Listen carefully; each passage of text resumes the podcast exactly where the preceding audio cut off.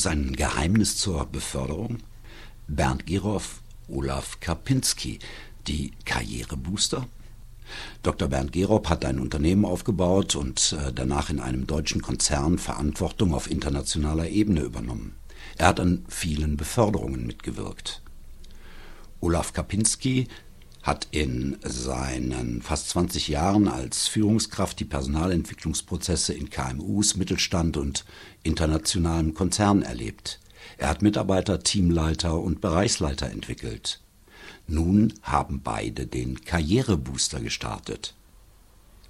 Gibt es ein Geheimnis zur Beförderung? Vielleicht nicht. Sicher jedoch gibt es funktionierende Wege. Die beiden haben alle ihre Erfahrungen zusammengetan, alles, was sie als Führungskräfte und äh, danach als Trainer und Coaches erlebt haben, und haben daraus den Weg zur ersten Beförderung extrahiert.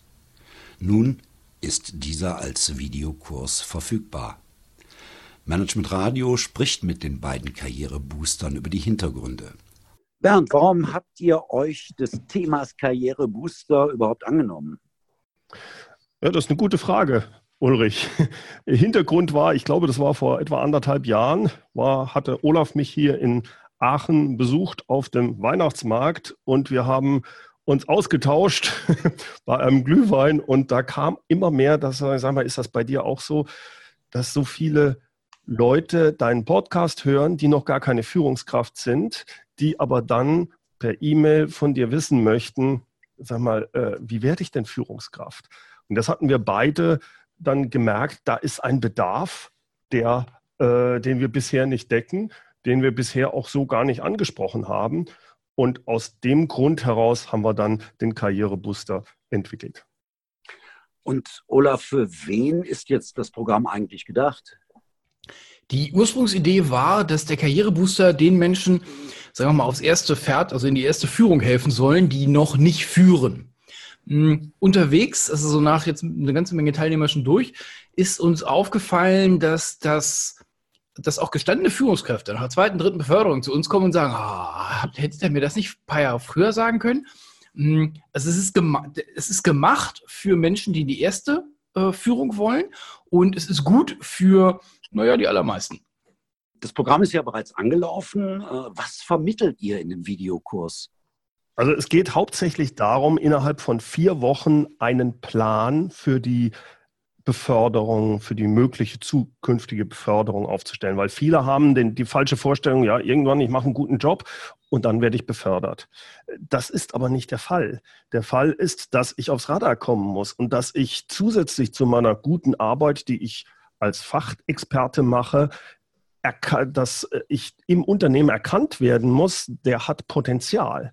Und wie man das macht, wie man das strukturiert angeht, welche Gedanken und welche Fragen man sich stellen muss, will ich überhaupt führen? Äh, was bedeutet Führung für mich? Äh, wie komme ich denn aufs Radar? Was für einen Plan mache ich, damit ich dann wirklich die größte Chance habe, innerhalb von zwölf Monaten befördert zu werden, entweder im eigenen Unternehmen oder wenn ich erkenne, wenn ich das analysiert habe, ey, das funktioniert gar nicht bei mir im Unternehmen. Ich will aber befördert werden, dass ich dann den anderen Weg gehe, nämlich mich extern bewerbe. Und da gibt es quasi zwei Pfade. Und je nachdem, wo der ähm, Bewerber wo der ist, äh, da helfen wir dem auch zu entscheiden, ist intern oder extern der richtige Weg.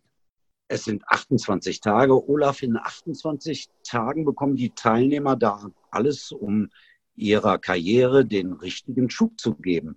Was müssen die denn selber einbringen?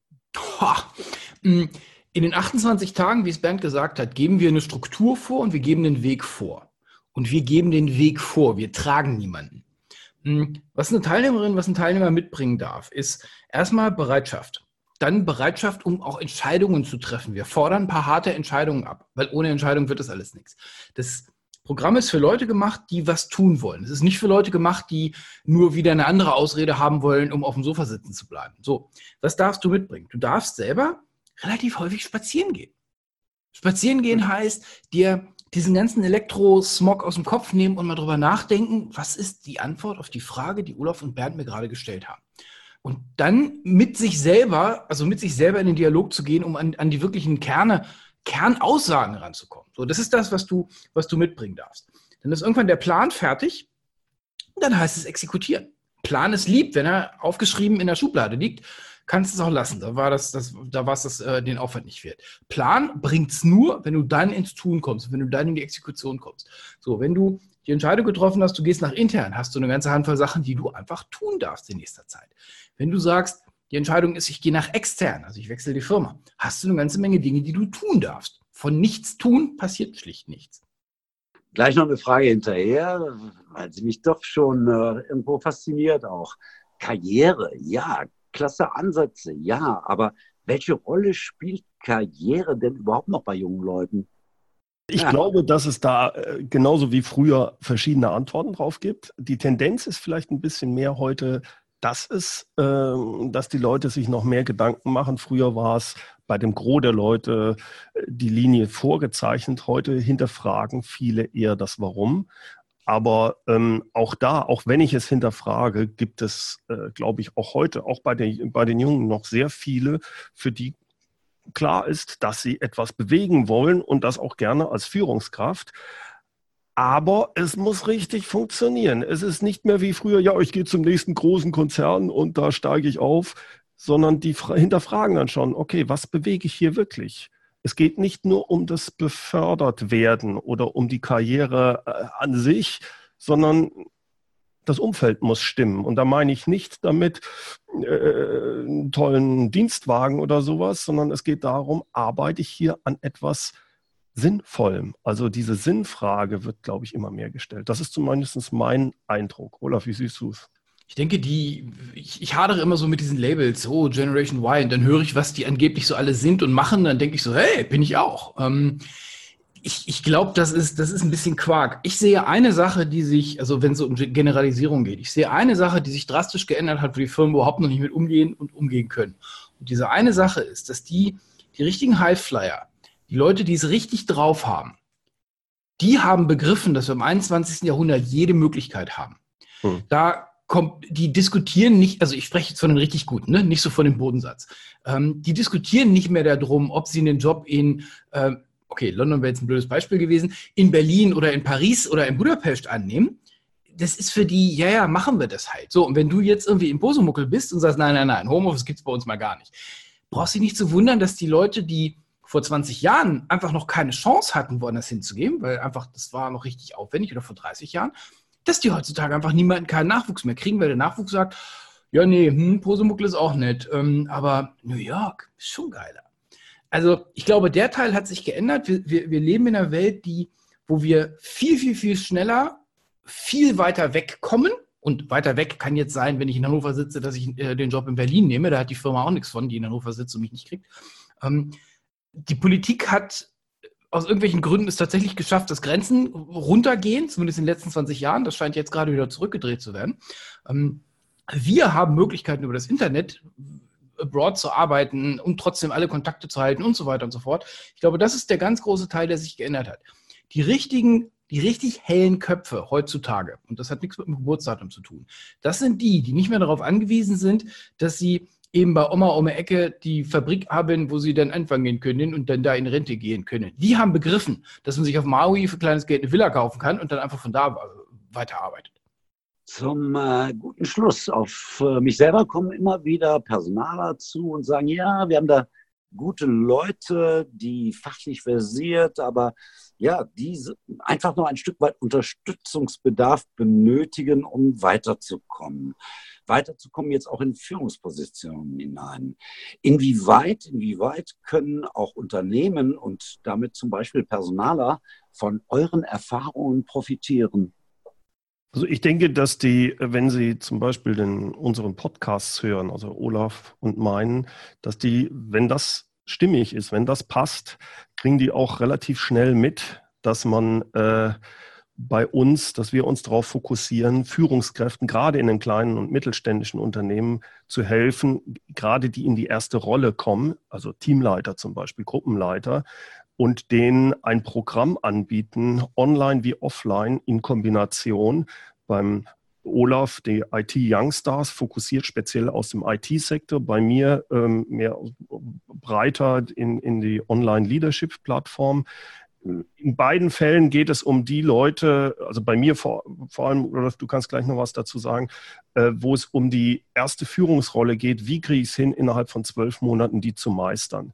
Das würde ich, äh, habe ich auch häufiger Personaler, mit denen ich spreche, die sagen, Mensch, wir haben jetzt zehn neue Gruppen, also wir sind gewachsen, ähm, aber unsere Leute, das sind 25, 26-Jährige, die noch nie geführt haben. Wir können die aber jetzt nicht irgendwo hinschicken.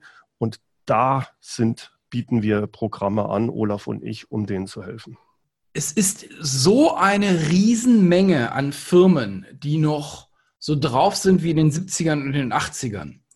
Ähm, wenn du da im Bewerbungsgespräch sitzt und denen, mit denen über, über Standardthemen sprichst, wie Malik oder so, ähm, dir dann äh, von der anderen Seite entgegnet wird, nein, nein, für sowas haben wir hier keine Zeit.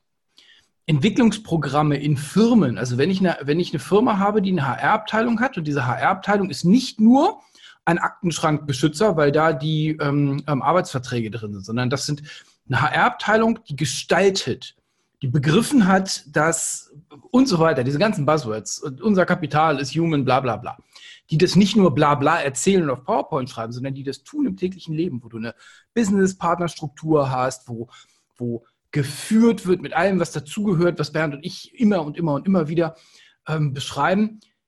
Falls du so eine Firma mal hast und eine HR-Abteilung in so einer Firma Unterstützung braucht, da bin ich ja fast schon geneigt, da gehe ich für umsonst hin, weil das ist ein, ein risikofreies Angebot. Die allermeisten tun das schlicht nicht. Die allermeisten tun das schlicht nicht. Guck dir das doch mal an. Der Haupt, die Hauptbeschwerde heutzutage ist noch, und wir sind jetzt Anfang 2019, wenn ich mich irgendwo bewerbe, dass die Durchlaufzeiten durch diesen Bewerbungsprozess zu lang sind. Da gibt es die erste Antwort nach zwei Wochen, wo ich so denke, ihr Lutscher habt doch nach zehn Minuten raus, ob ihr den, den, Menschen aus dem Interview nehmt oder nicht. Ihr habt das Gefühl, mindestens ein Nein-Gefühl habt ihr sofort. Ihr könnt also direkt sagen, tschüss, das war's, brauchen wir nicht. So. Stattdessen, selbst die Karl Pose Muckel KG mit 150 Leute findet sich lustig, dass sie diesen Prozess ewig in die Länge zieht ich brauche da nicht drüber zu diskutieren, ob die ein internes Recruiting-Programm, ob die ein internes Development-Programm haben, weil ich die These aufstelle, das gibt es nur in so verschwindend wenigen Firmen, wo von oben nach unten, also der Eigentümer oder, also ich gehe mal davon aus, es ist noch eine eigentümergeführte Firma, der Eigentümer eine Vorstellung davon hat, das ist Führung, so will ich das Ganze machen, eine HR-Abteilung hat, die schlagkräftig ist. Und dass die sich dann beide zusammenhocken und sagen, pass mal auf, wir haben hier einen Pool von Leuten, ein paar davon sind richtig gut, wir kriegen die nicht so richtig vom Platz, lass uns mal Hilfe holen und wie, wie kriegen wir die bewegt? Mit denen spiele ich lieben gerne zusammen. Alle anderen, und das ist die Mehrheit, macht man so weiter, wie ihr das so macht. Also ich gebe dem Olaf insofern recht, ich glaube, dass die Mehrheit da noch nicht ist, aber es gibt welche. Also ich habe, ich arbeite mit so ein paar zusammen, aber ich gebe dem Olaf recht, es ist sicherlich eher die Ausnahme. Äh, aber ich glaube, es werden mehr, weil es immer mehr erkannt wird und es wird ja, vor allem ja. erkannt, dass die einfach keine Leute sonst bekommen, wenn man sich da nicht verändert. Und das ist ja auch eine Wichtigkeit, das merke ich bei solchen Programmen, auch die Geschäftsführung verändert sich, dann muss sich mit verändern. Wenn ein Laden gewachsen ist von früher 30, 40 Leuten und auf einmal sind es 200 innerhalb von drei, vier Jahren, ja, das ist ein Wachstumsschmerzen, die dort sind. Und das hängt nicht, das ein Punkt, dass ich die den Mitarbeitern helfe, wirklich in die erste Führungsrolle zu kommen. Der andere Punkt ist aber auch, dass die Geschäftsführung da auch einen Teil mit hat, die muss auch mitwachsen in ihrer, in ihrer Denke. Und das ist bei manchen passiert das hervorragend äh, und bei anderen holpert es ein bisschen. Ja. Nicht ganz so hervorragend. mal so. Oder? Da habe ich, hab ich Hoffnung auf die, auf die Nachfolgegeneration funktionierende Wege der Beförderung im Talk mit äh, Dr. Bernd Gerob und Olaf Kapinski. Ich danke euch beiden. Vielen Dank, Ulrich. Ulrich, danke. Tschüss.